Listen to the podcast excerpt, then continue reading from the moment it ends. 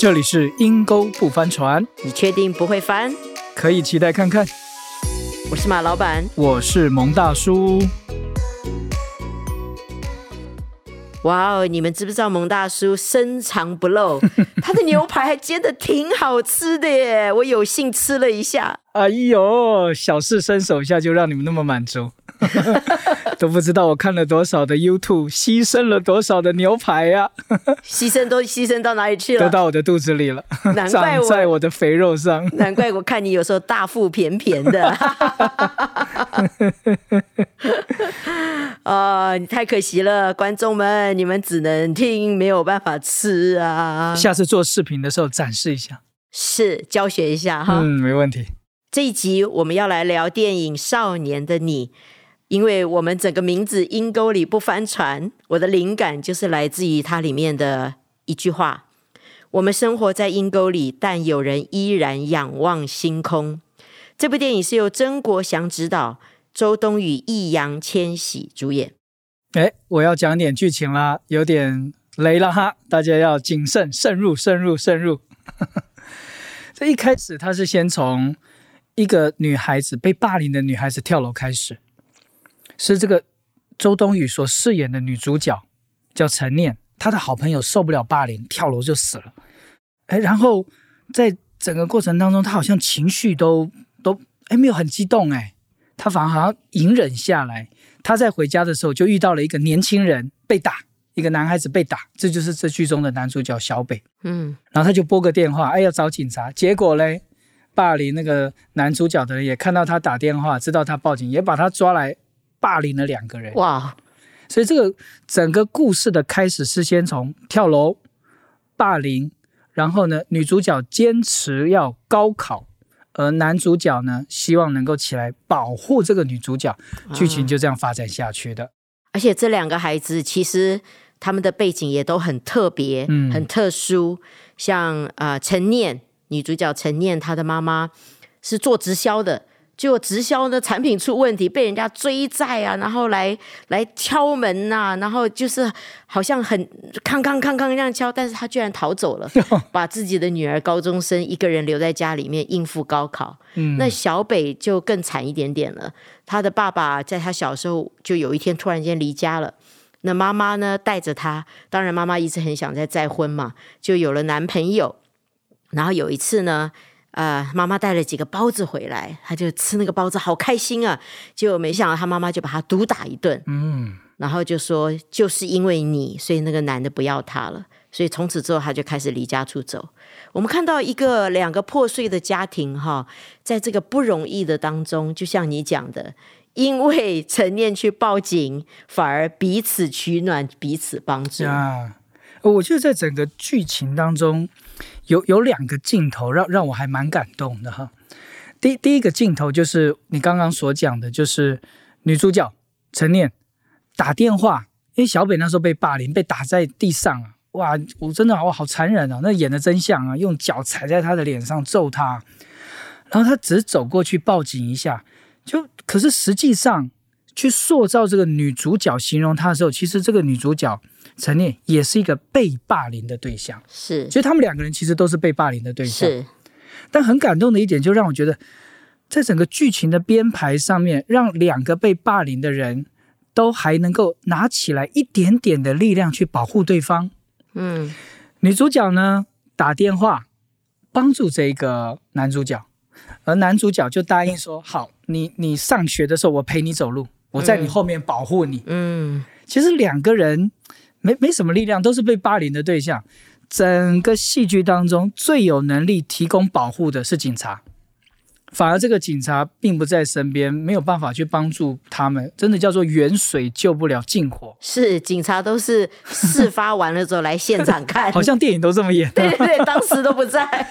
我我好感动，就这两两个年轻人，就是帮助对方一点点的力量。我我我我就陪着他，我就帮他一个报警。我我们好像有时候只是给人家一点的帮助，哈，尽我所能的给一点帮助，其实可以带给对方一个很大很大的一个安全感。是另外一幕啊，哇！我看到这一幕的时候，我我当场眼泪就流下来。嗯，就男主角被打嘛，嗯，这当然，因为他本来就是可能跟暴力讨债有关的啊，他就就被打了。嗯哼，躺在床上，啊，饰演这个成年的周冬雨也躺在他旁边，两个年轻人就躺在那边。哇，男主角鼻青脸肿啊，陈念就问他一句话说：“你痛吗？”嗯，男主角就说一句话，我当场泪就流下来。他就说：“从来没有问过我痛不痛。”啊，我我我好，一方面我好感动，一方面我好难过，难过一个男孩子从小到大被母亲丢掉，没有父亲，我不知道他在什么样环境下长大，这个孩子被欺负到现在，从来没有人关心过他。陈念的一句话说：“你痛吗？”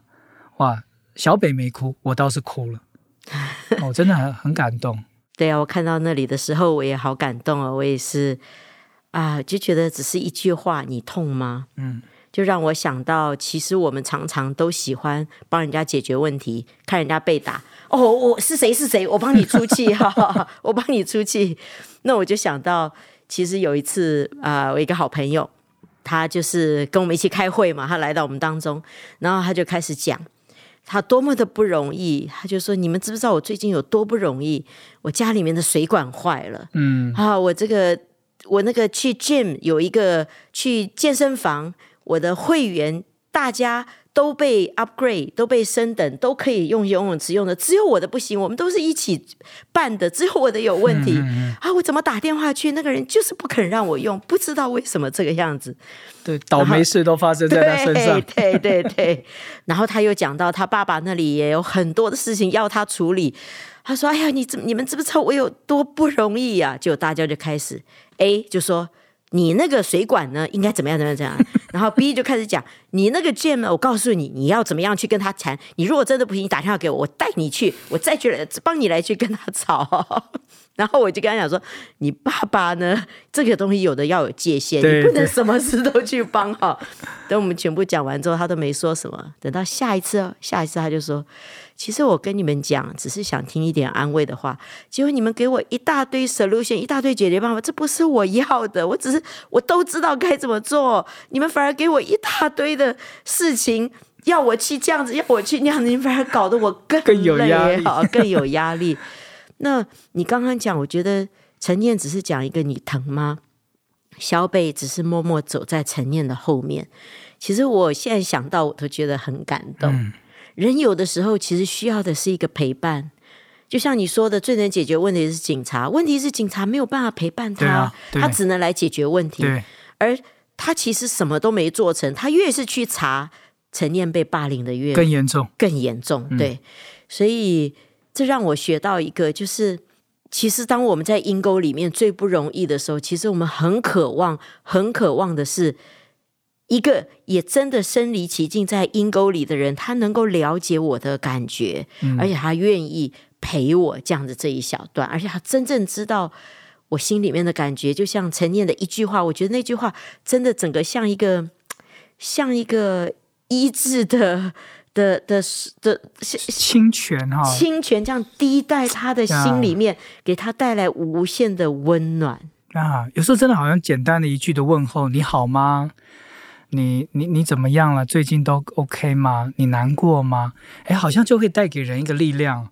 有时候说真的，人家讲这些话，我我们也不是要别人帮我们解决什么问题，这是我我本来要去解决的。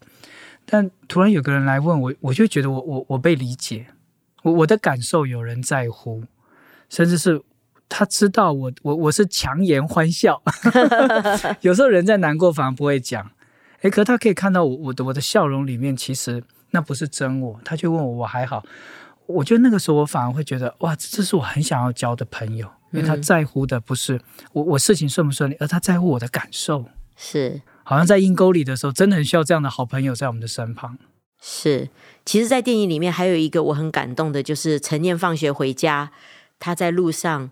看到小北被别人打，对，他就很自然的拿起手机打电话要报警。当然，最后他自己也被抓去了，也几乎是要被打。你知道，我我看到那里，我真的为着陈念的那个勇敢，跟他里面的那个正直，我其实蛮感动的。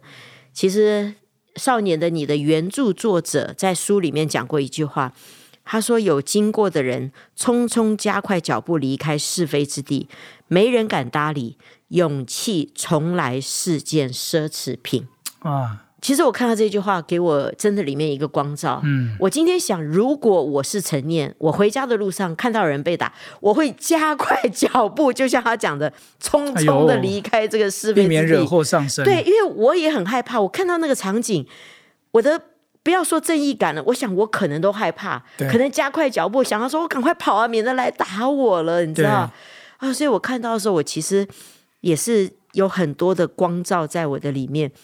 我真的遇到这样的事情，我敢不敢为公理正直鼓起勇气来发声？嗯，呃，蒙大叔，我其实看过一个新闻，哈，是真的新闻，他就登，其实是我们华人的孩子在美国读的高中，他在高中毕业典礼上代表毕业生致辞的时候，他就讲说：“我今天要感谢我的一个学长，因为在我刚来这个学校的时候，有一天我回家的路上，他就被其他几个比他高大的男孩子揍。”打打的他的书包什么都掉了一地。他说：“结果有一个学长站出来帮助他，把那些人都斥喝走了，你知道？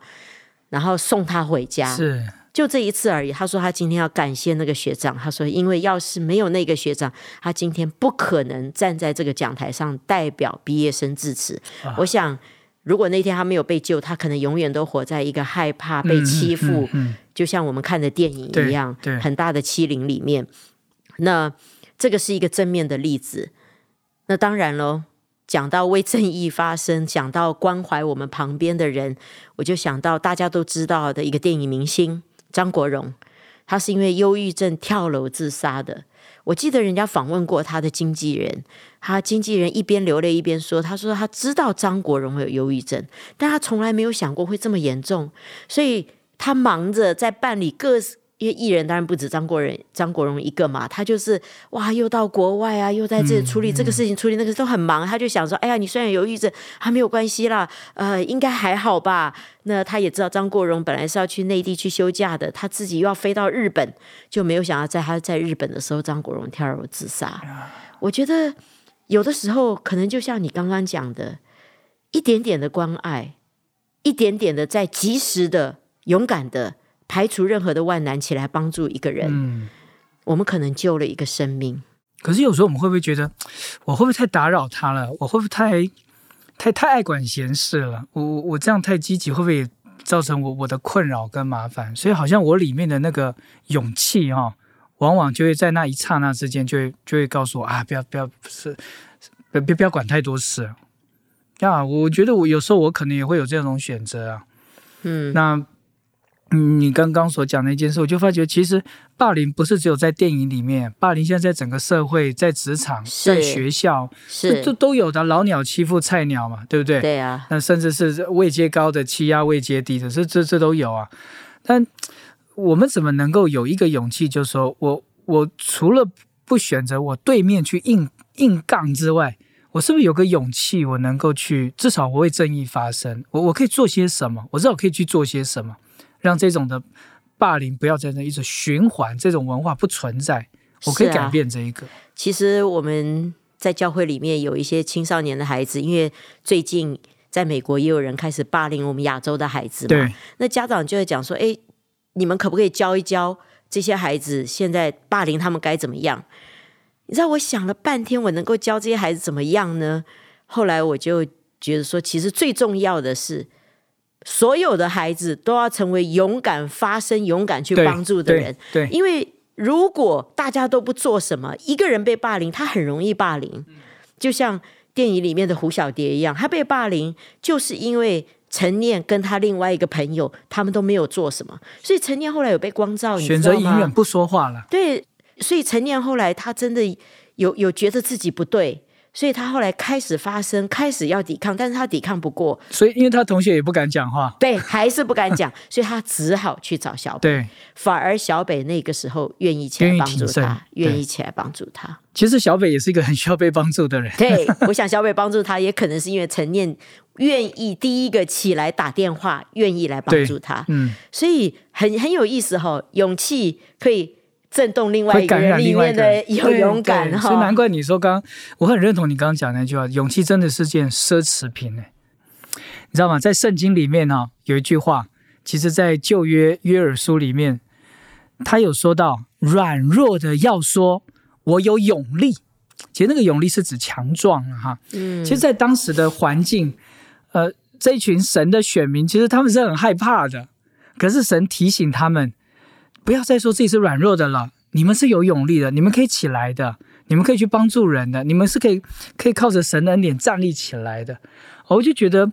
这这样的一个奢侈品的确不容易有，但是当我愿意去拥有，甚至我愿意去给予的时候，这个奢侈品不单是鼓励了我，也可以鼓励那些我帮助过的人。是，其实我看完这部电影之后，我就想到，我们的神其实是一个公义正直的神，但是在我的生命里面，就像我刚刚讲的，我真的会怕哎，不要说打电话，我可能 加快脚步逃走，你知道？所以这些日子我就开始操练，我软弱的时候、害怕的时候，我就要想说。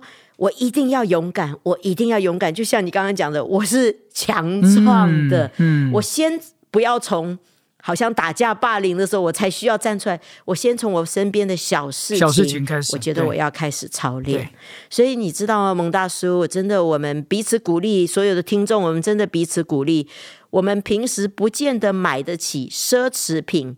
高级品去送给我们的朋友，但是我真的觉得我们旁边有很多有需要的人，我们可以把我们的勇气、把我们的勇敢当做一个奢侈品送给我们的朋友，真的勇敢的起来捍卫所有一切不公义的事情。哇，这位啊讲的真好，嗯，亲爱的听众，如果你喜欢我们的节目。也喜欢我们聊关于《少年的你》这部电影所带给我们的一些的启发或者是感动的话，欢迎你继续关注我们。你也可以留言哦。对，下几期我们还会继续再聊哦。拜拜。